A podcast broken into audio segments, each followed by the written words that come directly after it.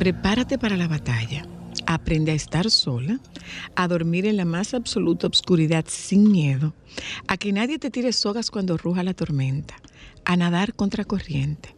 Entrénate en los oficios de la reflexión y el intelecto. Lee, hazte el amor a ti misma, construye tu castillo, rodéalo de fosos profundos, pero hazle anchas puertas y ventanas.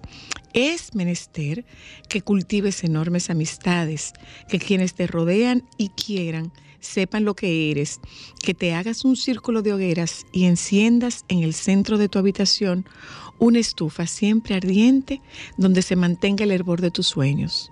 Si eres una mujer fuerte, protégete con palabras y árboles e invoca la memoria de mujeres antiguas.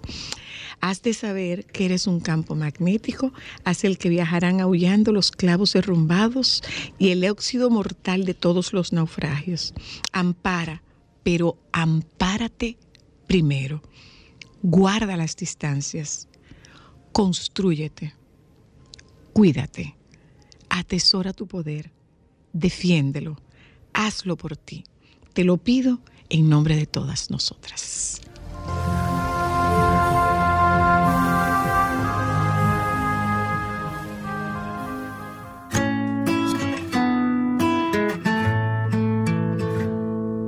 Como la luna y el sol, que hasta la noche siempre tienen estás hoy a mi lado, yo sé que tú vas a llegar. Los girasoles nunca dejan de girar. Como en la orilla del mar. El agua viene con caricias que se van. Yo sé muy bien que tú te fuiste, tú sabes bien que volverás. Los girasoles nunca dejan de girar. Te esperaré, te esperaré. Y cuando vuelvas con un beso, aquí estaré. Te esperaré, te esperaré. Con la certeza que respiro, te amaré. Porque aunque sé que tú te fuiste, Tú sabes bien que volverás. Los girasoles nunca dejan de girar. Como la lluvia en la flor. Una tormenta puede hacerte florecer. Y cuando ya se calma el viento, más linda tú te vas a ver. Aquí estaré, yo sé que tú vas a volver. Te esperaré, te esperaré. Y cuando vuelvas con un beso, aquí estaré. Te esperaré, te esperaré. Con la certeza que respiro, te amaré. Aunque sé que tú te fuiste, tú sabes bien que volverás. Los girasoles nunca dejan de girar. Hoy que te he visto volver, mis girasoles te esperaron al llegar. Qué forma tan linda de empezar este viernes. Qué bella canción. Saludos, oyentas, bienvenidas. Esto es solo para mujeres. Hoy es viernes Primero. primero de diciembre. Se fue el ya año. se fue el año. Pero Estamos ido, ido, a 30 días de, De que año nuevo. finalice el 2023. La calle ya se está sintiendo como Ay, diciembre. sí. Hoy es primero, Primero. Hoy es primero, señora Luna. Yeah, babies. Va muy intenso, pero sí, hoy es primero. No, lo que pasa es que Va el rápido. tapón de ayer fue supuestamente porque era diciembre. Porque No, era 30. Era 30 de noviembre, ¿no fue? Digo, Santo digo Dios, yo. Santo Dios, santo Dios, santo Dios. Bueno, aquí estamos. Hola. Saludos, ¿cómo están ¿Cómo está ustedes? usted? Yo estoy muy bien, gracias a Dios. bueno, me alegra ¿Y a ustedes mucho. cómo les va? Tal cual me. Dar cual mejor, diría mi Estamos mamá. con actitud positiva. Bueno, bueno. Agradecidas eh, por la cantidad de trabajo, pero deseando que llegue enero.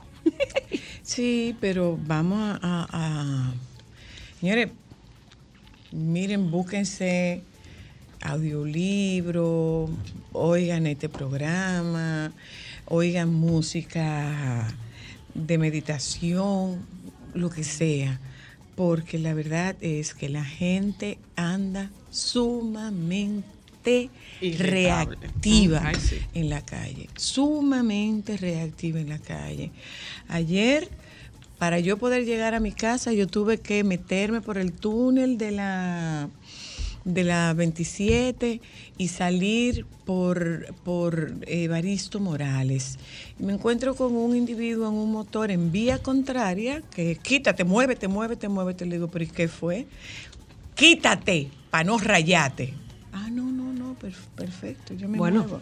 te puedo decir Yo que en el día de hoy, una de, de- de las chicas que me arregla en el salón eh, tiene una fractura en un dedo y perdió una uña porque caminando en la acera, un motorista le chocó el pie. Entonces vamos a, vamos a, De, ver- vamos a- de verdad, esto. Vamos a, a- Des- esto es vamos a mucho. cogerlo, gracias, gracias Juana.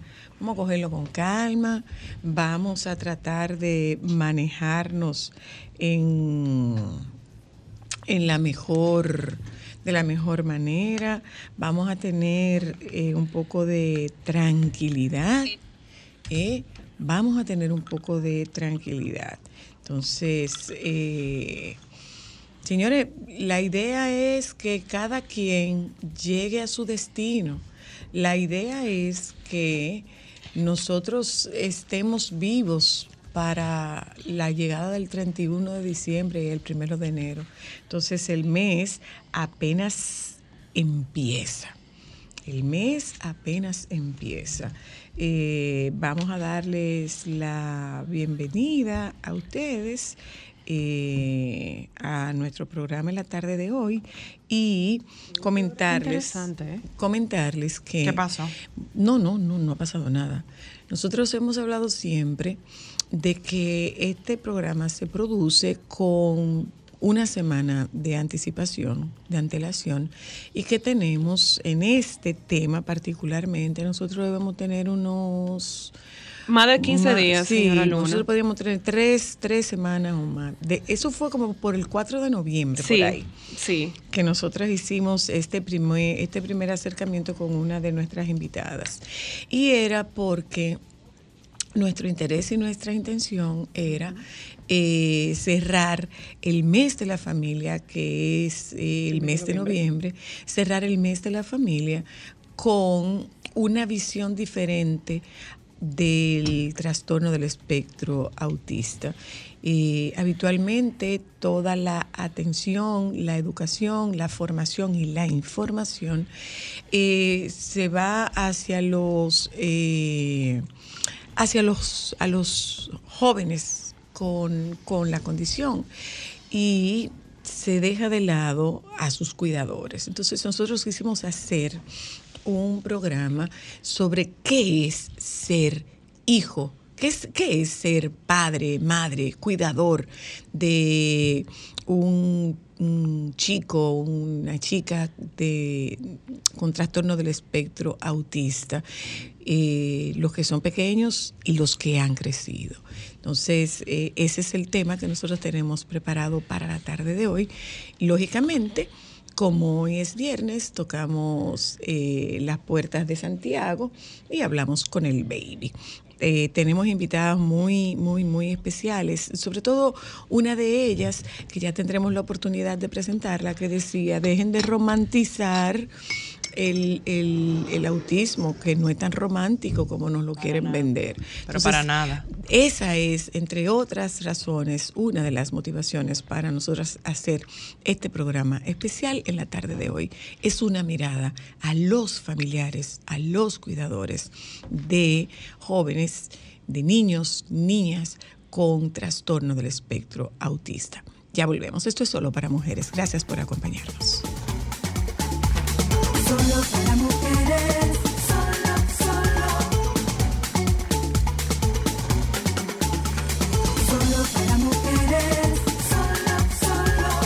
Bien, gracias. Tarcuar mejor. Tarcuar mejor. Cuéntame de... Linda, Yo algunas veces tengo mi agilidad. Sí, no lo dudo. Algunas lo veces veo. no. Yo te diría que con mi amor, frecuencia. esta mañana estaba eh, en low motion. Sí, la temperatura te puso low. No, no, no, casi no dormí anoche. Me levanté varias veces a comer. ¿Cómo así? Bueno, tú sabes que yo tengo la particularidad de que no me puedo acostar pensando en que tengo algo en la nevera que debía haberme comido porque me levanto a las 2, a las 3 de la mañana, me lo como y sigo durmiendo. ¿En serio? Pero tú no sabías eso, Zoila. O sea, tú te dejaste algo pendiente. Pero en el único sitio donde yo hago eso es en mi casa. Por ejemplo, yo anoche me acosté y yo me quedé pendiente. El martes estuvo de cumpleaños nuestra querida amiga Sandra López. Sí, Ay, Sandrón. Cinda, tan linda. Sandrón estuvo de cumpleaños y entonces el bizcocho es riquísimo, era relleno de, de una de mis mermeladas favoritas, que es la de guayaba. Sí. Eh, entonces, bueno, el bizcocho era de eso, me dieron un, eh, me dieron un pedazo y yo me cogí otro pedazo. Entonces, me lo llevé para mi casa, eso está en mi casa desde el martes. Ujú. Ayer, cuando yo llegué en la- eh, en- a mi casa, bueno, cené y una serie de cosas, entonces me, y me percaté de que tenía un pedacito de dulce de leche, de ese de pasta. Ay, ay, Dios mío. Ay, ay, ay, entonces me lo comí y después dije, no me puedo, eh, entonces dije, descubrí, porque no se me había olvidado lo del bizcocho, lo descubrí y, se- y dije, no, pero no pueda, no puedo comerme eso, déjame quedarme tranquilo, me pongo a ver televisión eh, y todo ese tipo de cosas, me acuesto, me levanto para ir al baño como a las 2 y 45 y como tú entenderás, no me, lo, no me comí un pedazo. Entero. Me lo comí los dos pedazos. Ay, qué rico. Ay, baby. Y ahí mismo caí de nuevo y seguí durmiendo hasta esta mañana. Pero tú sabes que esa interrupción como que me atrofió. Claro, porque da dificu- se dificulta reconectar. Es como que tú haces un cortocircuito del sueño. Sí, esta mañana amanecí que no coordinaba bien las ideas. pero está bien. Bueno, pero mientras coordines mañana tu participación, no hay La problema. vaina tuya, baby. Que hoy se te pase no es nada. Las vainas tuyas. Pero, oye, pero espérate que es otra, mi amor, antes de- antes de acostarme en este proceso, dije, déjame llamar a Zoila por, para coordinar, porque Zoila viene mañana, en mi mente ya me dijeron que no, que mañana que tú vienes. Pero Mañana. yo pensé que era hoy, que tú venías, déjame coordinar cómo va a ser esto, si ella le pusieron el ensayo, si después vamos a salir por ahí, qué sé yo, qué todo. Ay, mi amor, ¿tú sabes cuándo yo me acordé de esto? ¿Cuándo? Cuando me levanté a comerme bizcocho.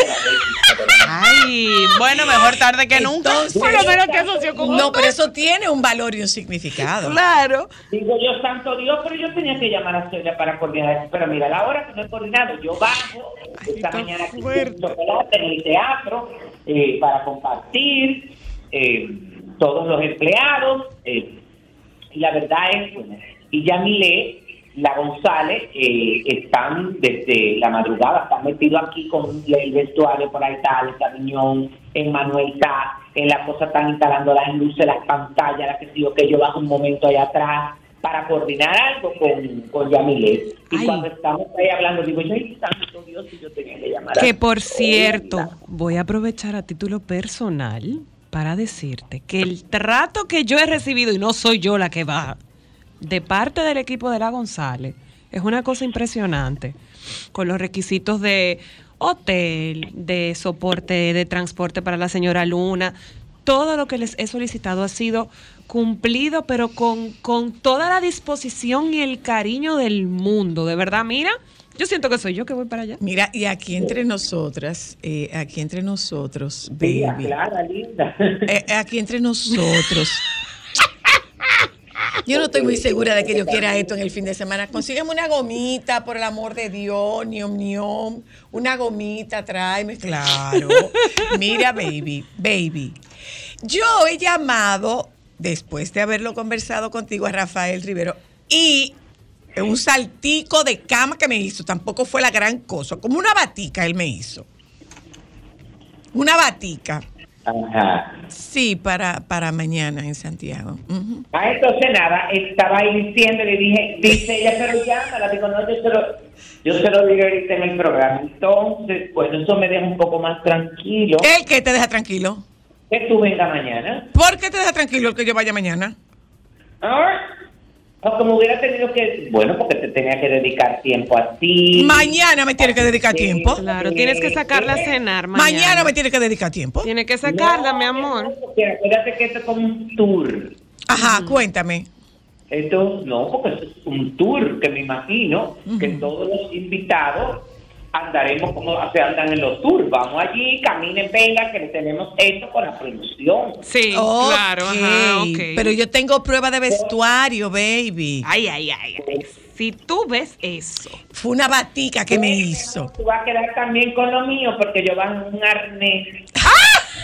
Ay, no, no me digas eso que yo no voy ahí. No lo dudo, baby. Ay, Dios. No lo dudo, no lo dudo. No me mortifiques. Mi participación, va- mi participación va a ser muy sencilla. sencilla. Eh, Como ahora, tú. ahora, perdóname. Sencillita, va a ser sencillita. Mira, hablando de... Escúchame un momento, perdóname. Y te voy a decir, como dice mi amigo David, escuche y no repite.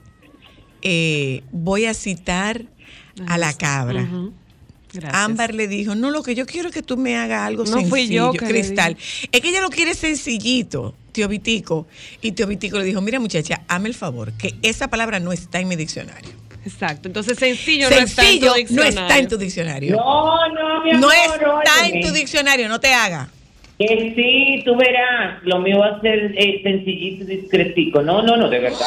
Porque yo no tengo, oye, mi, mi participación es con uno de los personajes y eh, dos de las, eh, con Yocasta y Gaby, que están ahí, y va a ser algo donde uno no tiene, bueno, no- déjame no dar muchos detalles para que la gente venga eh, eh, y lo disfrute. Bueno, mira, desde ayer está en los cines la película Colado 2, que la verdad es, bueno, no pude ir a la premier que se hizo o la proyección que se hizo aquí en Santiago, pero he escuchado las críticas y tú sabes que muchos productores y el público también eh, le tienen mucho miedo a las segundas partes, porque eh, no sé por qué Sí. en la mayoría de los casos no son tan exitosas como la primera, pero las críticas que he eh, leído con relación a Colado 2 es que esta segunda parte es tan buena como la primera. Bueno, tú sabes que siempre se ha dicho que segundas partes nunca fueron buenas. Ajá. Es bueno saber Entonces, Pero nada, eso es bueno saberlo. Entonces, recordarle a la gente que mañana es el show eh, de la González Full Edition de esta humorista e influencer dominicana que se llama Yamilet González. Esto va a ser a las 8 y 30 de la noche en la sala de la restauración del Gran Teatro del Cibao y donde estarán como invitados especiales Gaby de Sangre, Soy la Luna, eh, Yocasta Díaz, Sócrates Maquini y un servidor. Y En el caso Ay, sí. ¿Eh? Y mí mismo. Tú. Ajá, entonces, eh, va también a tener dentro del show la participación tres artistas, que son Chris, Darwin Fernández y Andrés. Entonces, eh, bueno, ahí ella va a interpretar todos sus personajes. Todavía quedan boletas a la venta en Huepa Tickets y en la boletería de CCM y Supermercado Nacional, pero se ha vendido muy bien. Qué bueno. Qué bueno, Qué de verdad, bueno. porque mire, esa muchacha está fajada ensayando hace Y- meses. Y, ¿eh? es para presentar un, un espectáculo de calidad. Y, lo- Y- aquí a ella le fue muy bien en el Jaragua. Y yo te puedo decir, Francisco, que todo su equipo de baile y, y la producción que Alex tiene en, en- en su parte, eh, nosotras que somos clientes de Alex como suplidores de, de espectáculo de Era Loca, ellos están entregados en cuerpo y alma al espectáculo. Bueno, él, él está aquí con todo su equipo desde ayer. Ay, sí. Eh, ahí en la parte de atrás, eh, coordinando todo lo que tiene que ver con el vestuario, sacando, eh, y la verdad es que, que la gente lo va a disfrutar muchísimo. Entonces, por ejemplo, también dentro de las actividades, hoy eh, hay un, un conversatorio, una mesa de consulta ciudadana muy interesante. Uh, qué interesante. La, el Ministerio de Industria, Comercio y MIPIMES, el Plan Estratégico Santiago 2030 y el Consejo para el Desarrollo Estratégico de la ciudad de, San- de la ciudad y el municipio de Santiago. Y, y esta mesa de consulta es titu- eh, eh, se titula Cultura, Creatividad, Innovación y Desarrollo. Reflexiones, consulta y actualización. Esto va a ser en el Centro León a las 3 de la tarde en el día de hoy.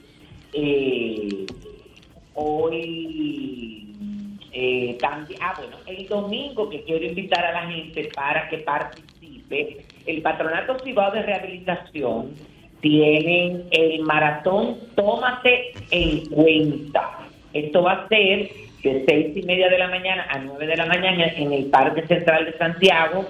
Va a tener modalidades 3K y 3K. Esta es la quinta y esto se hace dentro del Día Internacional de la Discapacidad el 3 de diciembre. Qué bien. Ay, qué chulo. El, el Patronato Ciudad de Rehabilitación tiene, tiene más de 56 años dedicado a la medicina física y rehabilitación profesional.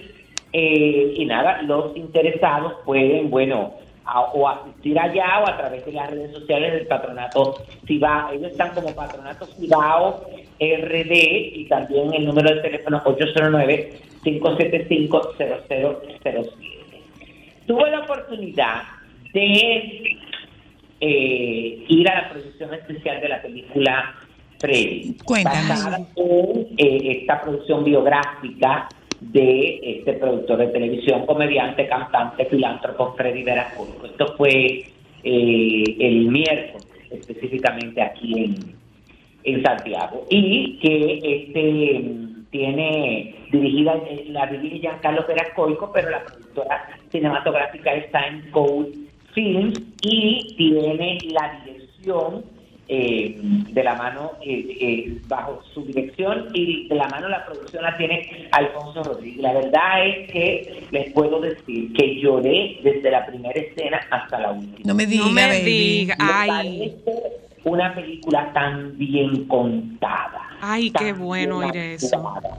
Los, eh, la fotografía es hermosa, la, eh, la música es una cosa sublime, las actuaciones es una cosa, bueno, lo que yo pueda decir de, eh, eh, ¿cómo que se de José Germán y de Augusto Feria Mm. es poco para lo que se ha dicho. Qué Una bueno cosa escuchar eso. lo que tuvimos la oportunidad de conocer a Don Freddy, de estar cerca en su momento con esa familia. Yo quiero destacar, por ejemplo, el- el- la interpretación de Axel Mancilla como Giancarlo, que es una cosa increíble cómo ese muchacho se adentró a, a- a la forma de hablar y de actuar de Giancarlo. Wow. Graciela 10 Ay, me quito bueno. el sombrero por la interpretación de Laura. Ay, qué bueno, qué bueno, de verdad. Lo hace increíble. Eh, la maestra de la actuación Bernardita Abot, que personifica a Pilar Mejía de Verasgoy, la esposa de Freddy, que es una cosa increíble. Héctor Aníbal, que hace este personaje de, del oficial de la Revolución de Abril en 1965, señores, que no hay eh, pequeños papeles, hay grandes actuaciones. Pero claro. Ay, qué bueno saber eso, de verdad. Cuando tú ves el tráiler de la película, tú piensas que Héctor Aníbal tiene mucha participación en la... Señores, es una sola escena, pero ¿qué escena? Claro. Esa primera escena y la última, que es una gran lección que te deja la película, eh, y que yo le he vivido, no quiero adelantarlo. Así que eh, felicitaciones para Giancarlos, para todo el que está eh, involucrado, para el equipo técnico de esta película, que la verdad es que hay que aplaudirlo. Eh, al- desde José Vázquez, que fue el del guion, en la dirección de fotografía de Frankie Baez, producción en línea de Eileen Santana, dirección de arte de Giselle Madera, casting de Kiali Rodríguez, vestuario de Carla musicalización de Alex Mancilla, edición de Tabarera Blanchard y diseño de sonido de Franklin Hernández. Recomendada 100% y lo más importante, como lo anunció Giancarlo, tanto en la provincia de Santo Domingo como de Santiago, que parte del dinero recaudado será destinado a las familias afectadas por las torrenciales aguaceros que afectaron recientemente nuestro país. Qué bueno. Qué Muchas bueno, gracias, baby. qué Nos bueno. vemos mañana. Guárdame algo. Ay, pero santo, ya, qué gusto, ya se me fue como el gusto, eso es como cuando te invitan a beber champán y te dicen que ya no hay presupuesto. Ay, Señor. Morir ahora, mi amor. No, Claro que morí. Claro, no, no, no, no, no, pero lo tuyo es fuerte. santo. Adiós. Mira, Baby, te queremos. con el pico caliente, que folclórico. Bye, baby. yo quedé mala.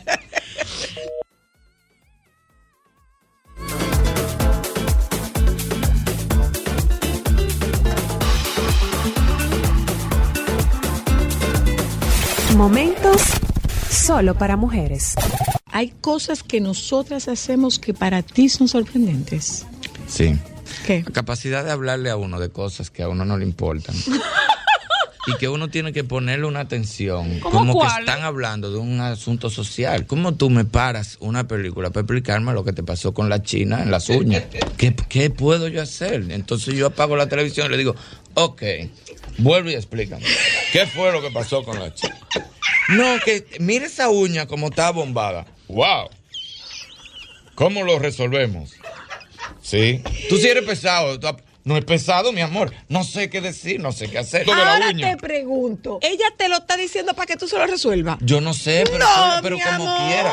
Pero, pero, No, mi pero no me pueden entrar esas cosas en el cerebro. Pero por y si a mí nada más me queda un espacio en el Eso cerebro. no es problema mío, y tú me lo estás llenando tuyo. con Habilita eso. tu espacio. No puede ser sola. No. Hay cosas que el hombre no puede entender. Pero es que ¿Cuál eso no es para que ustedes lo Es entiendan. esa misma cosa de, de los salones. Tú no sabes, la que me arreglaba, que me teñía, no fue hoy. Y tuve que teñirme con una nueva que empezó. Y hay que poner una atención sola. Sí. Entonces te tuvo que teñir una nueva. Pero no le diste propina. Tú buscando qué decir, pero no le diste propina. Claro que no. Ah, porque eso, pa- esas son las cosas que a mí me quillan. Y hay que meterse en la conversación. Así era yo, cuando yo me iba a- al salón y la hay que meterse en esa conversación. Que uno no tiene que ver con eso. Soy la que sé yo. Pero ¿qué hago?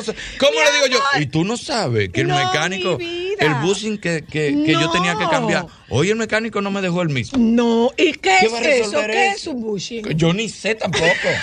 Porque los mecánicos le hablan a uno como, mira, ahí te dejé la pieza que usamos. Ay, mi ¿Para amor, qué? si, si tú me vas a engañar, tú vas y buscas una pieza prestada. No me ensucie el baúl, quita eso. Yo tenía un mecánico que no me engañaba, pero me cobraba mucho en la cara. Cuando yo era taxista, me- se me quedaba el carro. ¡Taxita! Sí, cuando yo trabajaba en Apolo, yo era la 210. Estoy quedado atrás de, de tal supermercado. Ah, está bien, yo llego en dos minutos. ¿Y qué fue lo que pasó? No, yo no sé, yo le di a aprender y, y venía agarraba dos alambritos así. Dale. Y yo le decía, ¿cuánto es? Dame 500. Y yo, bárbaro. ¿Cómo 500 pesos? Y me decía, ¿qué quieres? Te desmonto el alternador, voy te lo lavo y te lo traigo y te digo que es nuevo. Y te cobro 4 mil. Dame mi maldito 500 pesos. que tú no supiste agarrar los alambres. Te lavo el alternador y te lo traigo y te digo que te traigo uno nuevo. Momentos solo para mujeres. Señor, eh, John, si tú quieres, habla ahora y vete. si tú quieres, habla ahora y vete. Y es grábenlo para que es lo haya único que vas a evidencia. poder decir. Para que haya Más evidencia nada. de que estuviste aquí. Esto me acuerda los desayunos de hoy mismo, cuando iba el doctor José Francisco Peña Gómez, que se tiraba una moneda y decía, ¿quién hace la única pregunta? Porque nada más era una pregunta y lo otro era la despedida. Eh, les decía que, bueno, señores, yo seguiré insistiendo, yo seguiré fastidiando, yo seguiré neciando, yo seguiré poniendo el, el dedo en la llaga, seguiré con el, siendo el clavo en el zapato, porque el tema de la salud mental en algún momento tiene que tener, Prioridad para alguien. tiene que ser prioritario.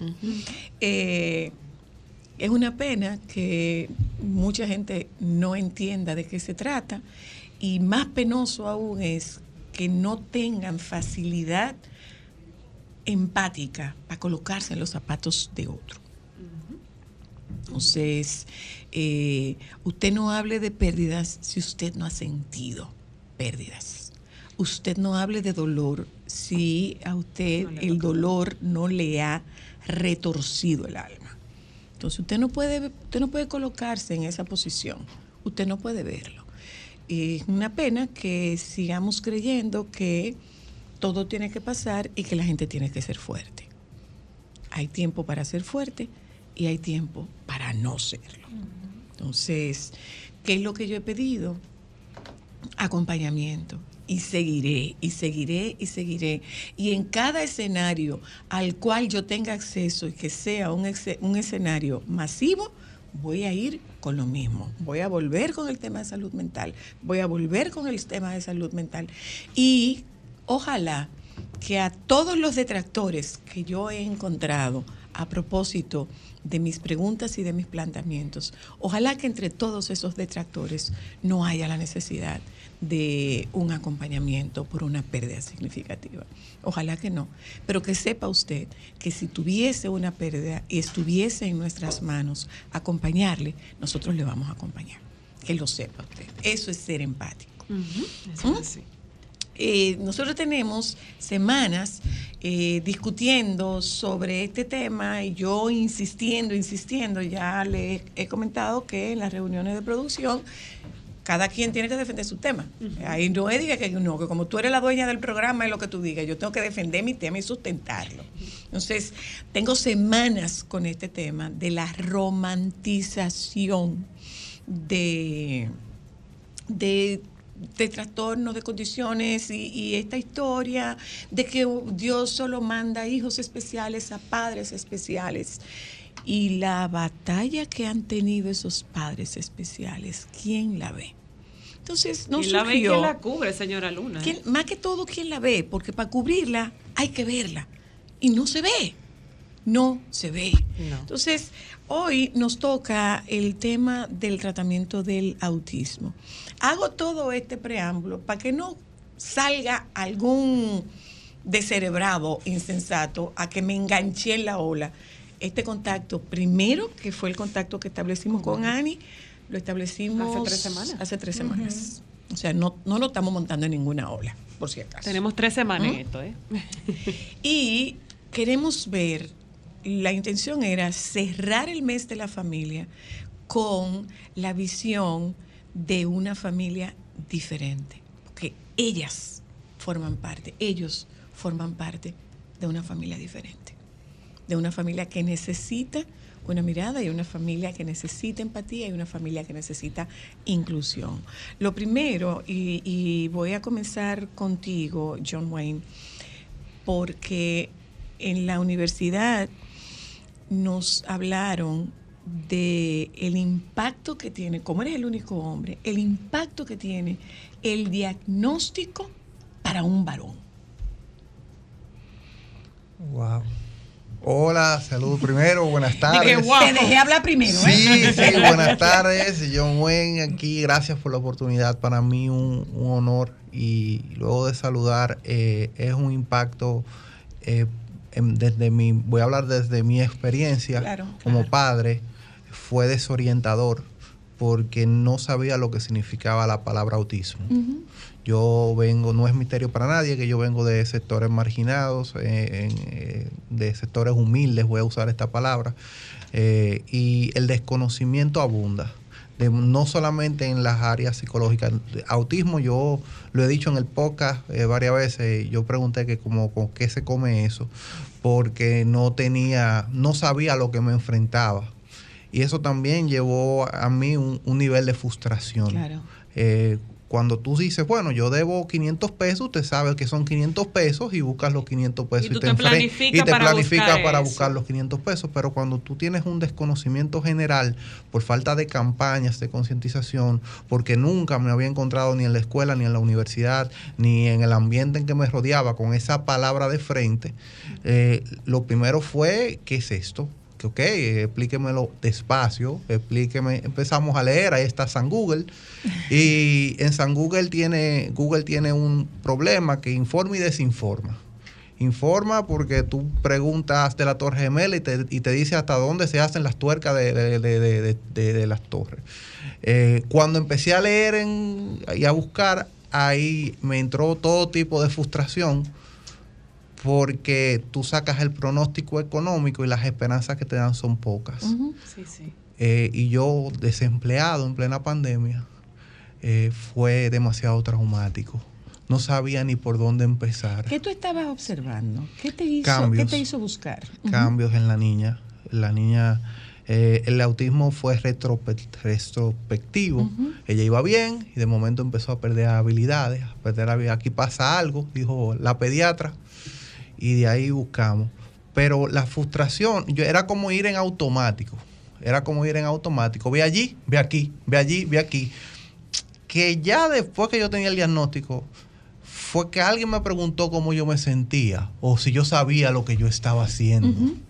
Porque yo hice todo, porque como mi esposa era la que estaba trabajando, yo fui como, por eso yo me identifico mucho cuando dice, tú pareces la mamá de esa niña, porque, que- o sea, yo, bueno, quien me conoce sabe, yo tengo un apego muy fuerte con Lisbeth, porque yo fui que iba con mi muchacha al hombro para todos los lados, para todos los procesos médicos, porque hay un sinnúmero de estudios. Exacto. Pero todo yo lo hice sin saber todavía bien lo que era el autismo.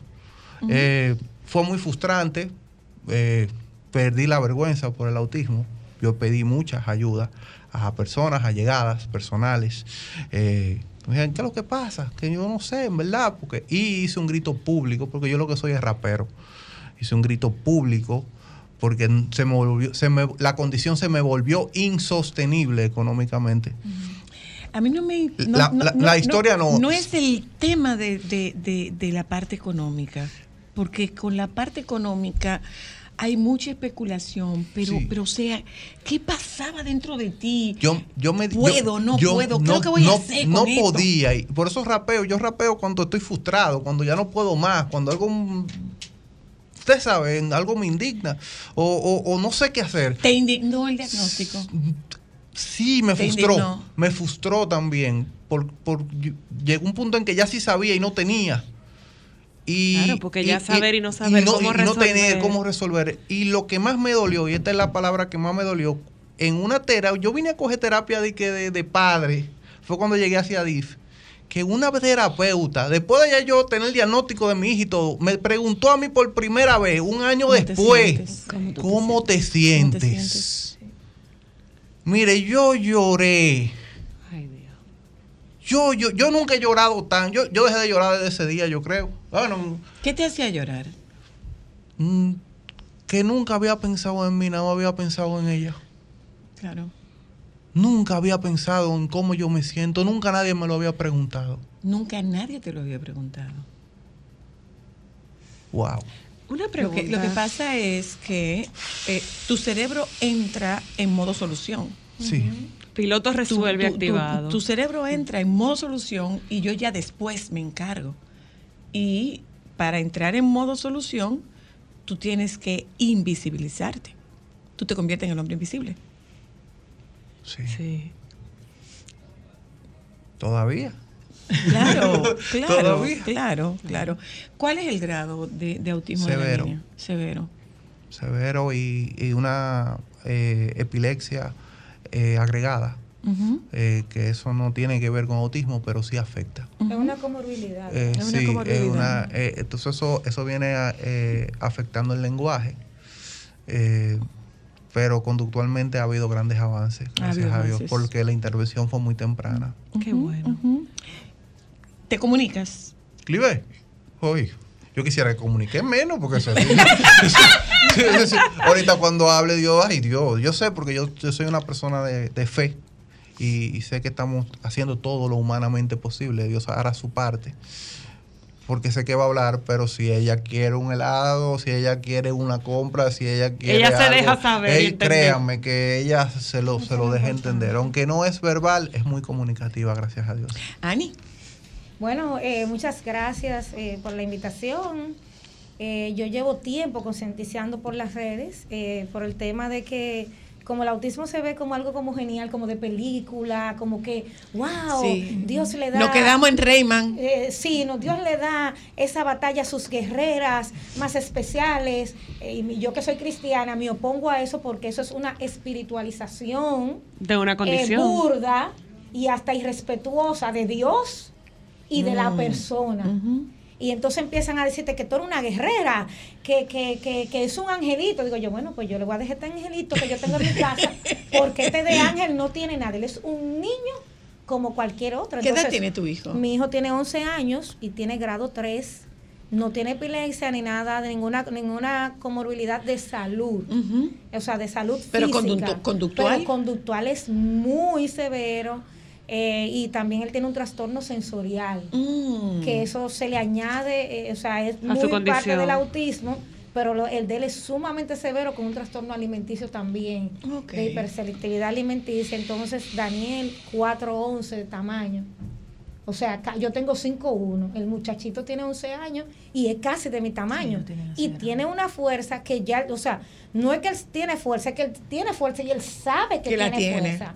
O sea, él, te- él me agarra por aquí como que es una llave que le agarra. Entonces, cuando a ese niño le dan esas crisis autolesivas, porque no encuentra cómo comunicarse. ¿Qué es una crisis autolesiva? Es una crisis de autoagresión que empieza a golpear su cabeza, empieza a golpear las paredes. Bueno, Daniel rompió las ventanas de mi casa, Daniel rompió las paredes, Daniel rompió los muebles, lo que quedaba en una mesa que yo se la regalé a mi vecina y la mecedora como para que quede algo en mi casa, porque mi casa está así un como play. un play. Un play. Por seguridad de Sí, Daniel. por seguridad y también porque que para comprar unos muebles tiene que ser una cosa de hierro, porque ya tú no vas a estar comprando unos muebles que él los rompa, porque él rompe, o sea, absolutamente con esa fuerza que él tiene, los finos de las paredes lo, lo, has- lo ha roto con esas crisis. Yo le pongo a veces casco, a últimamente con una forma de ponerle música, yo le explico, le digo, mira, yo no te voy a tocar, porque Ok. tú me vas a golpear y entonces vas a salir golpeado tú y voy a salir golpeado yo.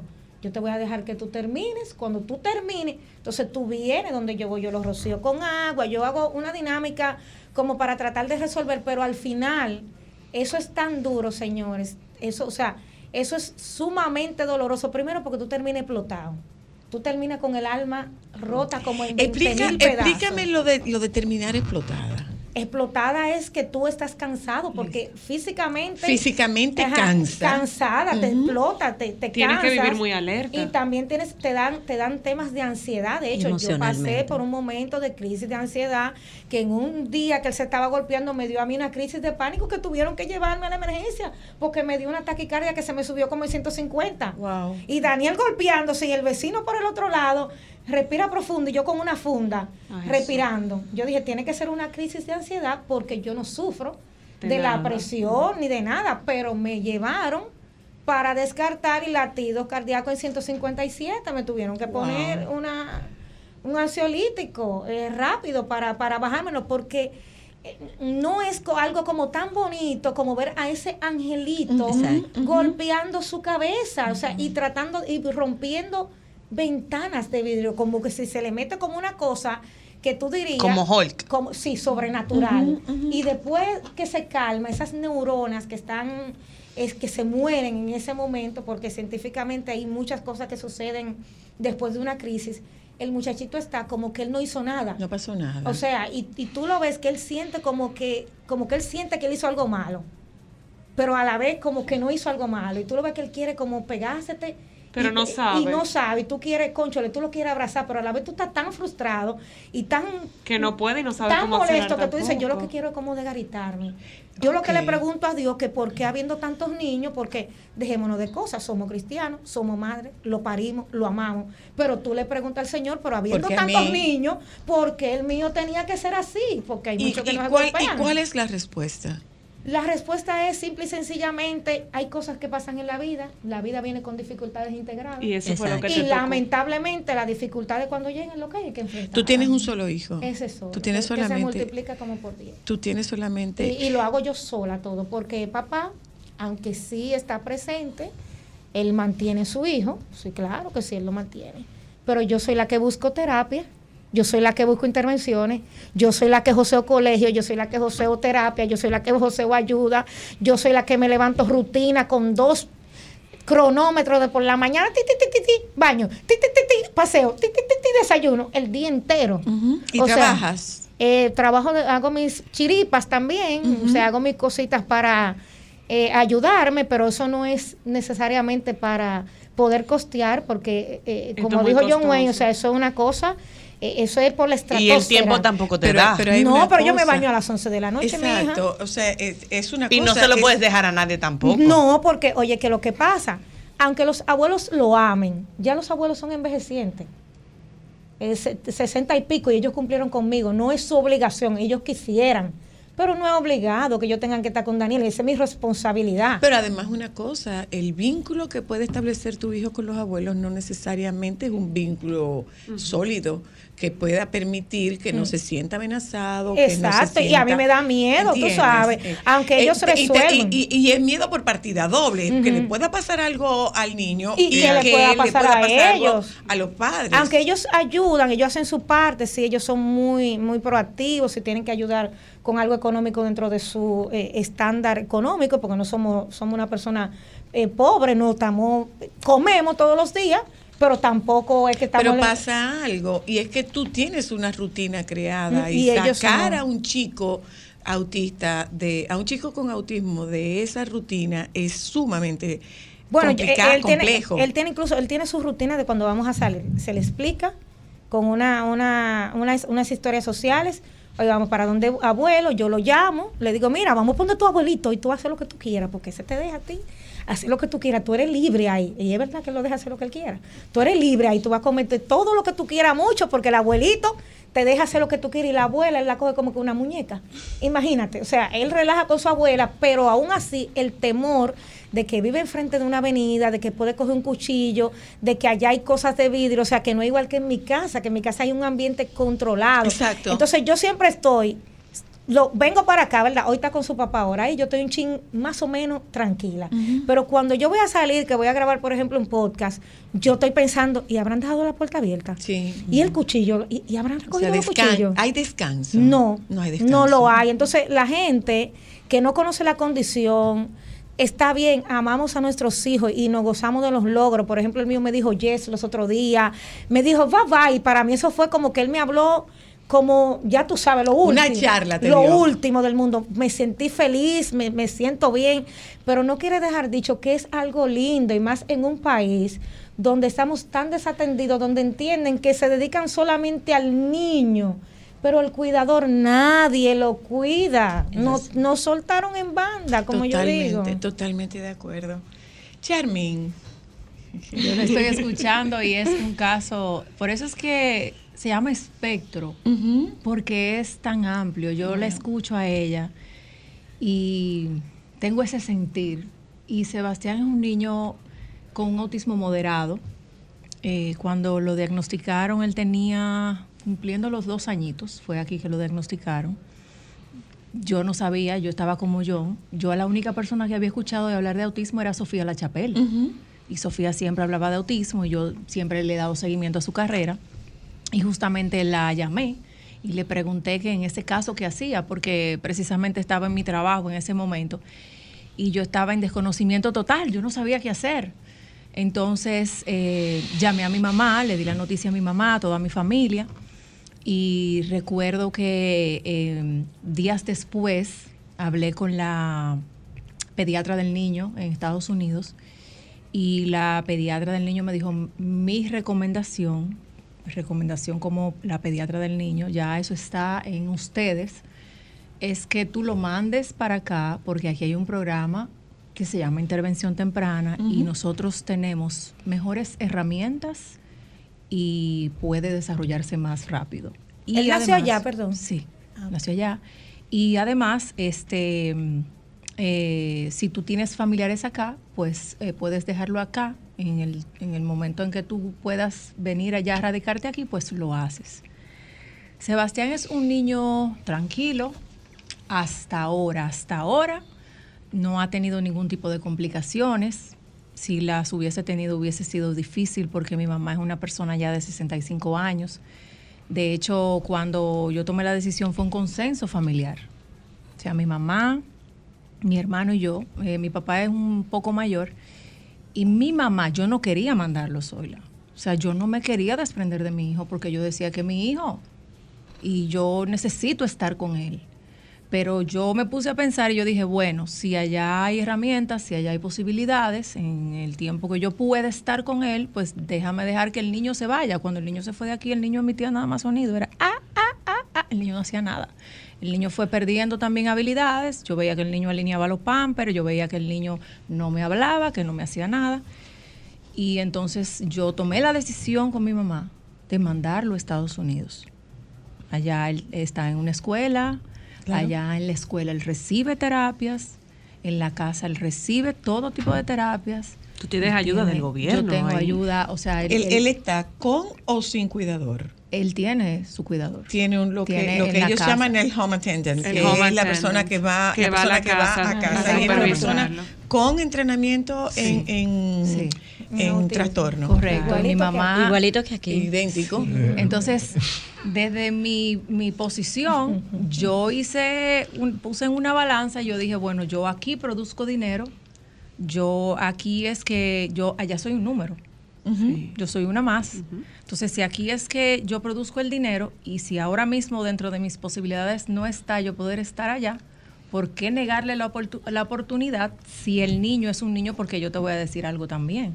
Si yo hubiese visto que mi hijo hubiese tenido un autismo un poco más severo, yo tomo la decisión porque mi mamá no iba a poder con él. De Claro. hecho, allá está mi padrastro, allá, allá está mi hermano, allá están mis sobrinas que tienen 20, 21 años, allá está mi cuñada, mis tías, mis primas, o sea, yo tengo toda, Toda mi la familia, familia. sola, yo estoy sola, sola aquí. aquí. ¿Cómo, cómo, fue, ¿Cómo fue el diagnóstico, Charmín? duro.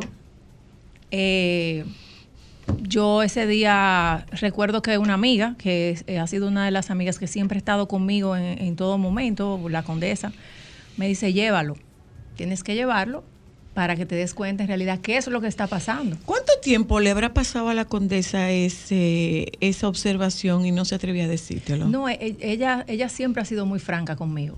Yo tengo la suerte, soy la que en esta etapa de mi vida yo he ido como desechando personas. Lo que pasa es que a veces tú observas cosas y tú dices, ¿cómo se lo digo? ¿Cómo La se lo prude- digo? por ¿Cómo se prudencia, lo no digo? la quiero hacer no, mira, y, me pasa que yo tengo amistades cercanas Que tú y quieres gente que yo le digo como que, mira, eh, eh, pero uno como que se cohíbe. Claro. Y yo lo llevé a un centro aquí y mm, recuerdo en Diamond Plaza, eh, Diamond Mall, Diamond Plaza, no recuerdo. Yo fui con mi hermano más pequeño y ya yo estaba separada del papá del niño, eh, yo había pasado un proceso de separación. Y entonces cuando llego, yo voy muy emocionada porque yo digo, bueno, a lo mejor el niño tiene algún retraso en el retraso, habla. Falta de estimulación. Exacto. Y bueno, yo llego y yo veo que ella le está haciendo unas evaluaciones y yo digo, ¿y qué es lo que le está haciendo al niño? Cuando ya eh, terminamos, eh, como a los dos días, dos o tres días, ella me llama y me dice, ¿tú puedes pasar por aquí? Yo le dije, sí, claro que sí, eh, voy con mi hermano. Mira, Zoila, yo no te puedo explicar cuando esa doctora me dio, o sea, la psicóloga, la psicóloga, perdón, me dio ese diagnóstico.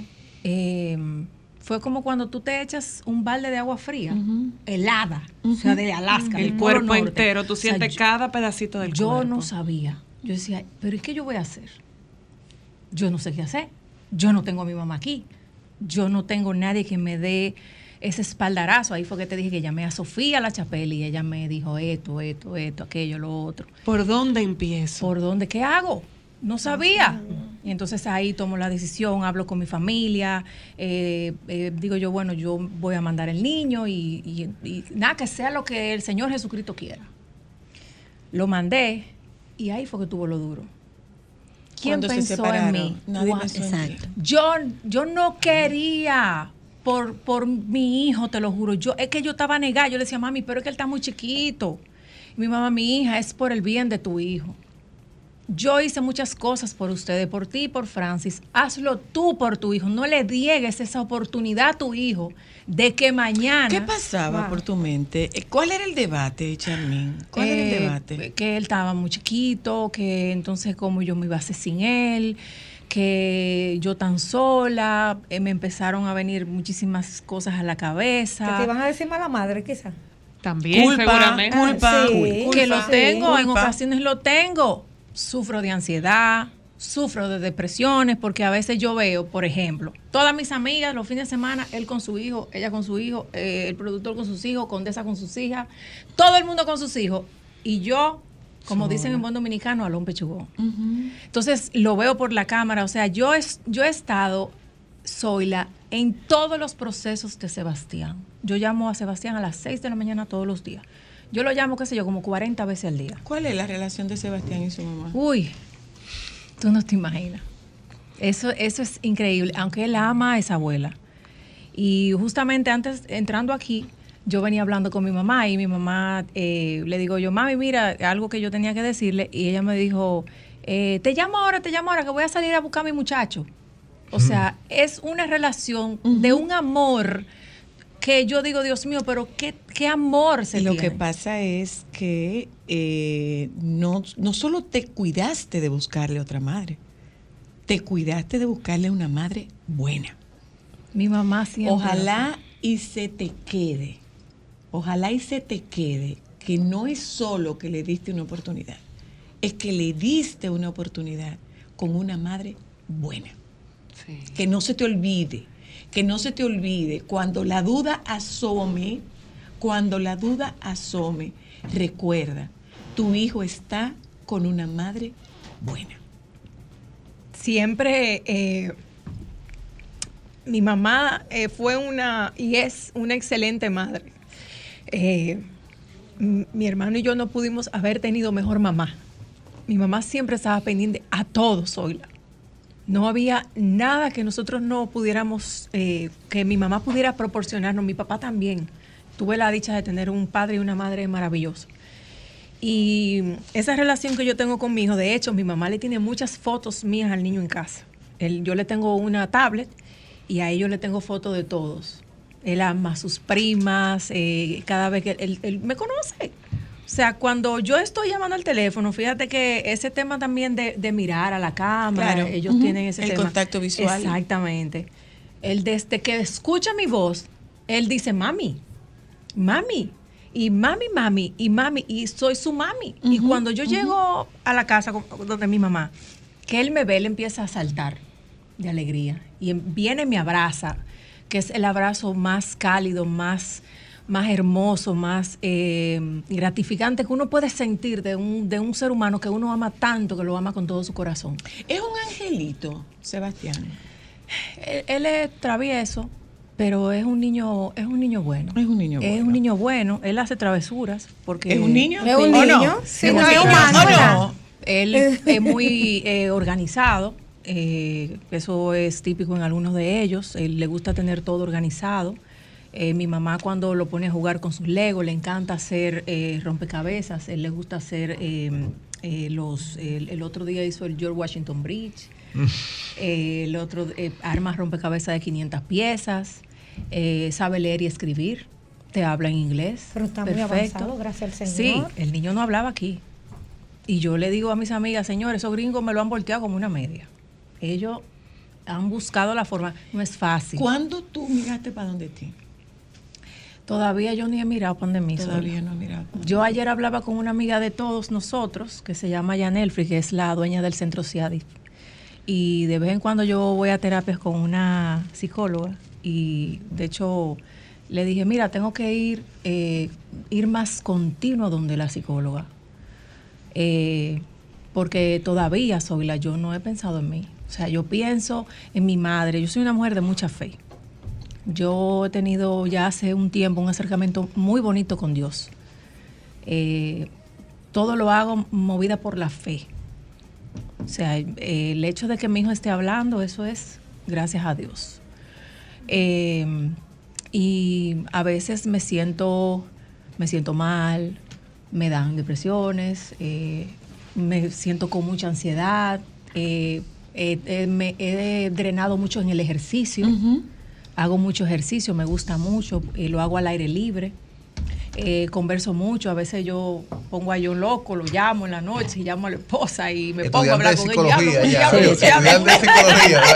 Me ha tocado, ya, ya estoy haciendo la pasantía. Ya está haciendo la pasantía. Y, y bueno, en fin, y eh, en el trabajo, eh, me gusta mucho, o sea, todo lo que estoy haciendo ahora. Me he alejado de muchas personas, me he alejado mucho. eh, el tema de las redes, eh, estamos porque vivimos, eh, estamos aquí.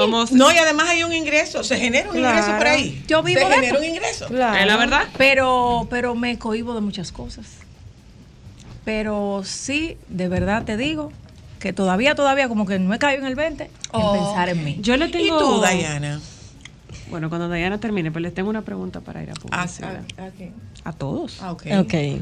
En mi caso, eh, mi niño se llama Oscar Gael. Él, su, su, su nivel es leve. Y cuando hay un nivel leve, a veces es muy difícil encontrar el diagnóstico. Porque hay personas que entienden que eh, una persona dentro del, del- del espectro tiene X cantidad de señales o, o X señales de que o se golpea o tiene tal, o sea, Tiene conducta repetitiva. tiene conducta, exacto. Entonces, en mi caso, Oscar Gael es un niño que habla mucho, muy social, eh, un niño muy despierto, un niño que se porta bien, pero desde chiquitico, desde pequeñito, desde que empezó a hablar, yo notaba que antes de empezar a hablar, ya él se sabía el alfabeto. Él decía, por ejemplo, habían letras que él no mencionaba bien, como la W, decía W, pero por el orden tú sabías lo que iba a decir. Sabía el alfabeto. O te decía cosas en inglés y te decía cosas en español. Y nosotros decíamos al principio, ay, es muy inteligente. Ah, sí, qué bueno, es muy inteligente. Y empezamos a, a promover y a fomentar. Pero ¿qué pasa? Que Gael ya con cuatro años sabía leer y escribir, sumar, restar y multiplicar. Entonces, en ese momento en que ya Gael tenía cuatro años, que nosotros te- le estábamos prestando atención, en mi casa hubo un evento doloroso paralelo que le descubrimos el cáncer a, a mi papá y, y de, ese, de eso murió. Entonces, era como que, ay, sí, el niño es muy inteligente, pero tenía y emocionalmente, mi mamá y yo, La dirección iba para otro. eh, eh, Exacto. la- tomaron otra dirección. Exacto. Entonces ya cuando lo inscribí en el colegio, la primera semana la profesora me dice, mira, yo no sé lo que voy a hacer con él porque a él le toca estar en kinder. Sin embargo, el niño no está para bolitas. Ya el niño hace cosas que no está para ese nivel. Entonces ellos tomaron la decisión de ponerlo en primero. Yo empecé a tocar puertas, Con a cuatro buscar años. con cuatro años, que no era lo recomendable por la edad, pero ellos realmente no tenían guía. La ignorancia en, ese, en este sistema de educación abunda mucho. Ellos no sabían qué hacer. Entonces yo empecé a pedir ayuda, a pedir guía, y la pregunta principal era, ¿qué hago?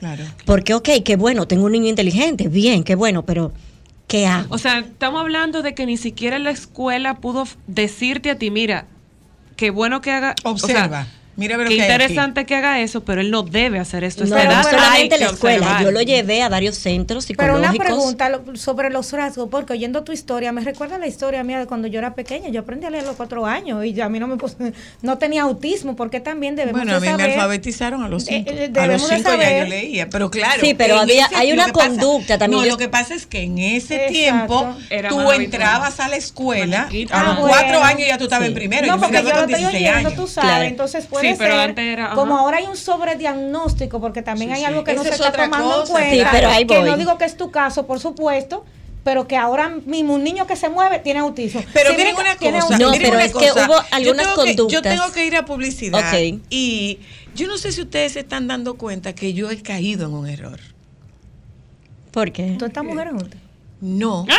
yo, estoy, yo estoy hablando de autismo y yo no estoy hablando de ustedes como cuidadoras. Ah, Caí en el error. Voy a publicidad, ya vuelvo.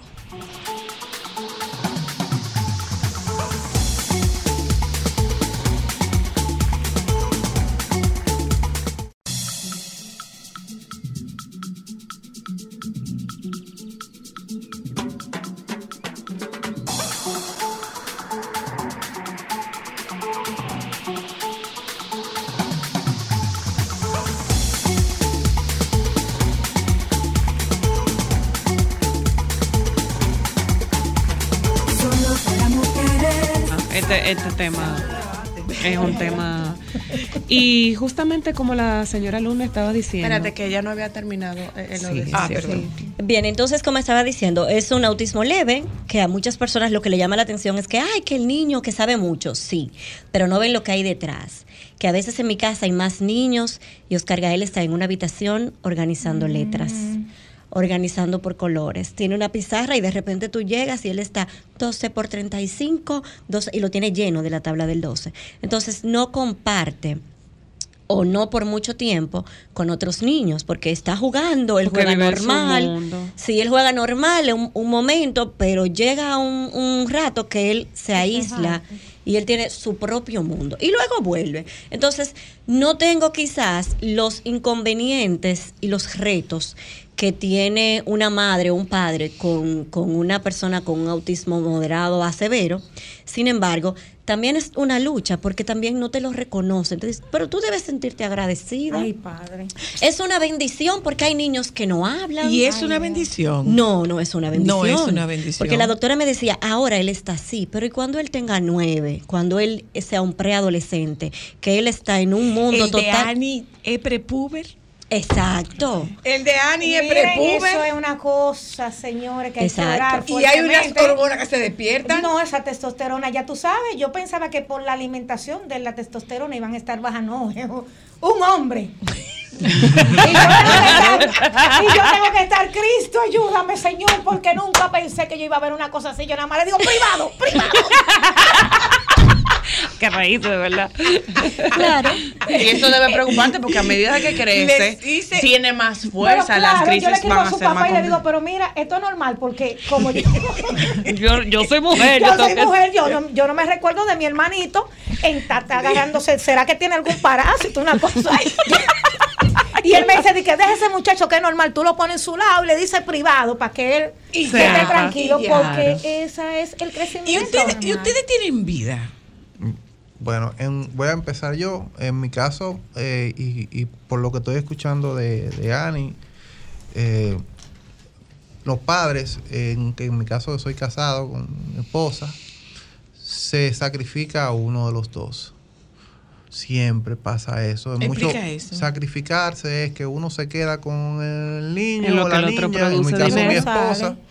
Eh, incluso intentamos por un tema por un tema de económico que ella trabajara eh, tuvo un tiempo trabajando y tuvo que dejarlo Claro. porque había un retroceso en la niña Mm. sí eh, de los avances que hemos logrado entonces siempre pasa esto que uno es el suplidor y el otro se encarga del niño en, en los matrimonios Claro. Y ahí va. Y, ¿Y cómo afecta, perdón? Mi pregunta. ¿Cómo, cómo afecta el matrimonio?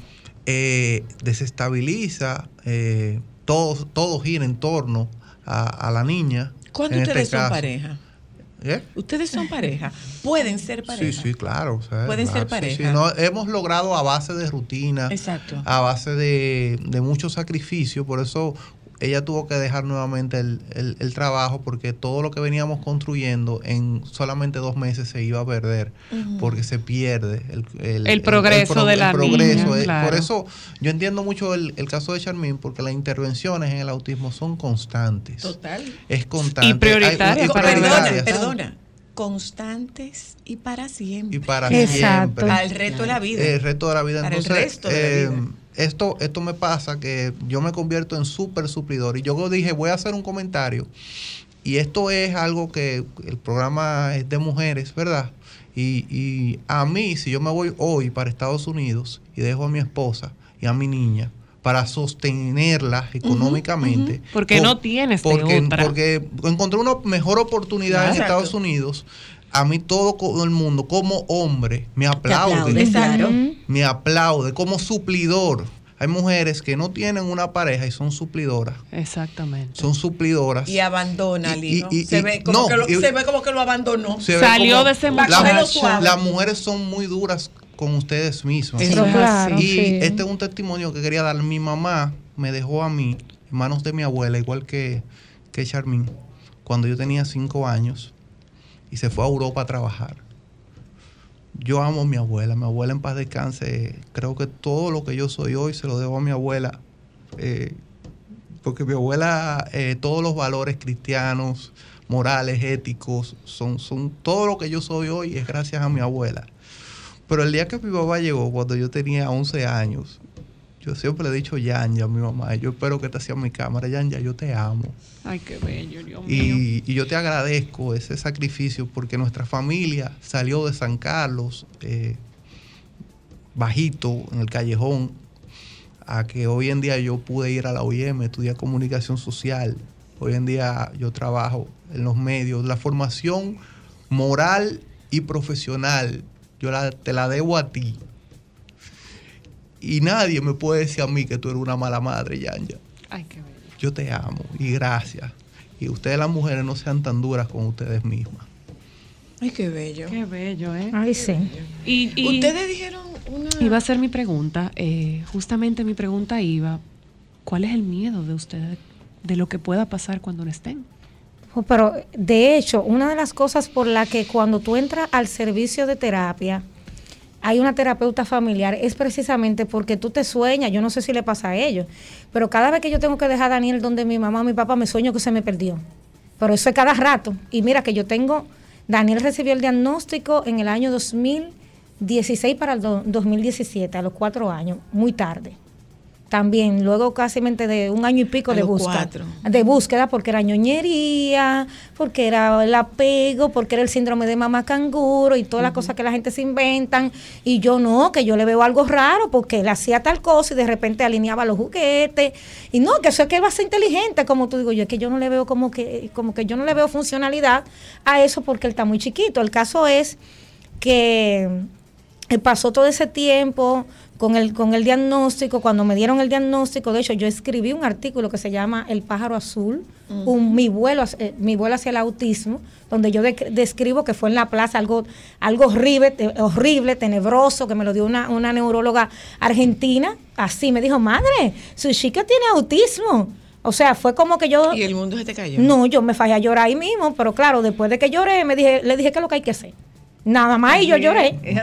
Ahí yo lloré. fíjese, fíjese, ustedes están en modo solución. ¿Dónde están ustedes en todo esto? Entonces, eh, no vuelvo y, prosigo. No se- no se encuentra. Prosigo. Entonces, por eso es que te ponen una terapia de una terapeuta de familia, porque el miedo que tú tienes es, tú estás haciendo todo lo posible en el presente, pero tú te pones a pensar, ¿y si yo me muero?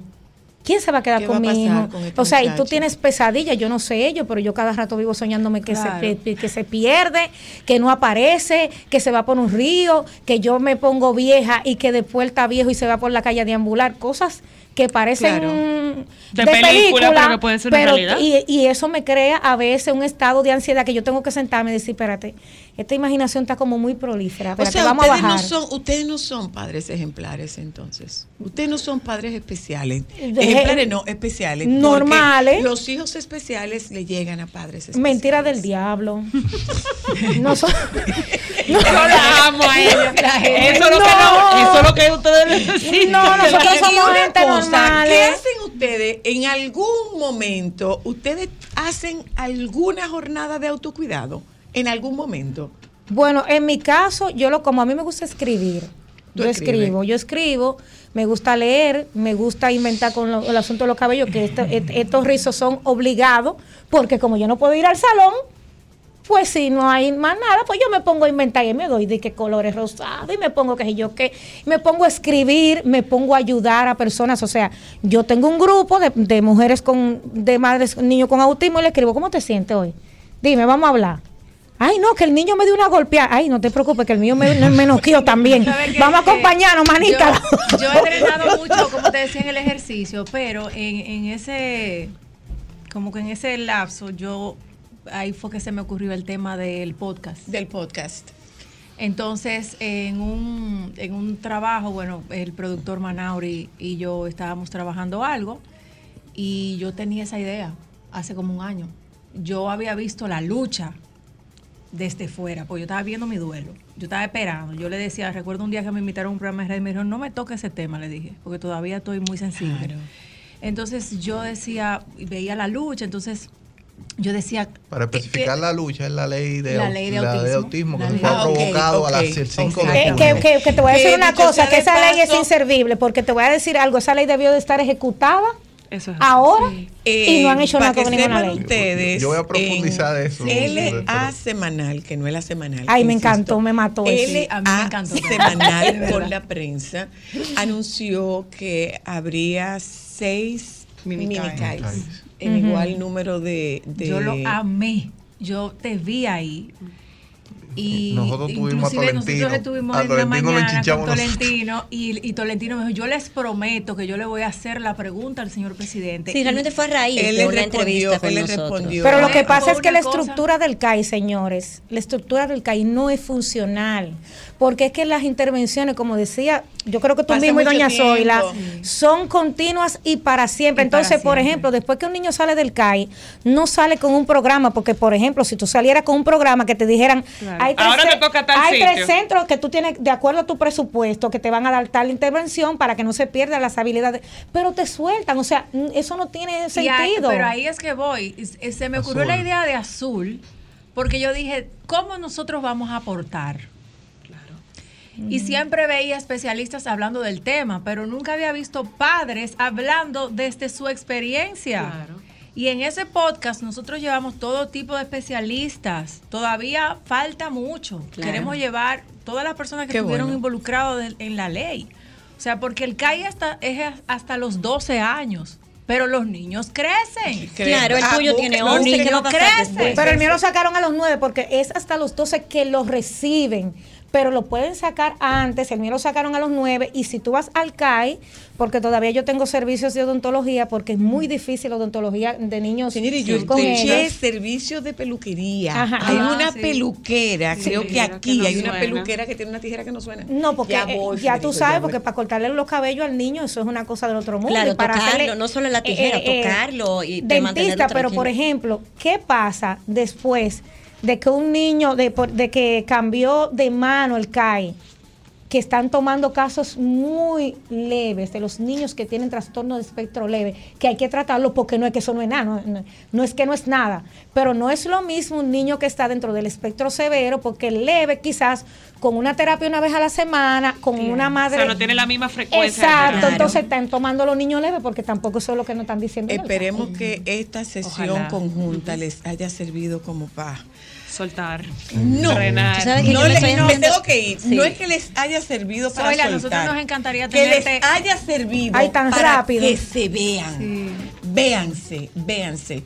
Yo voy a concluir diciéndoles que todos tenemos conciencia de unos orificios nasales.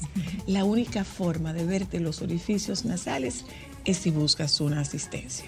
Wow, Busquen increíble. asistencia y mírense. Ay, yo no me quiero ustedes ir existen. ¿eh? Gracias, Wow. buen fin de semana. Nos juntamos el lunes, si Dios quiere. Los compañeros del Sol de la Tarde están ahí.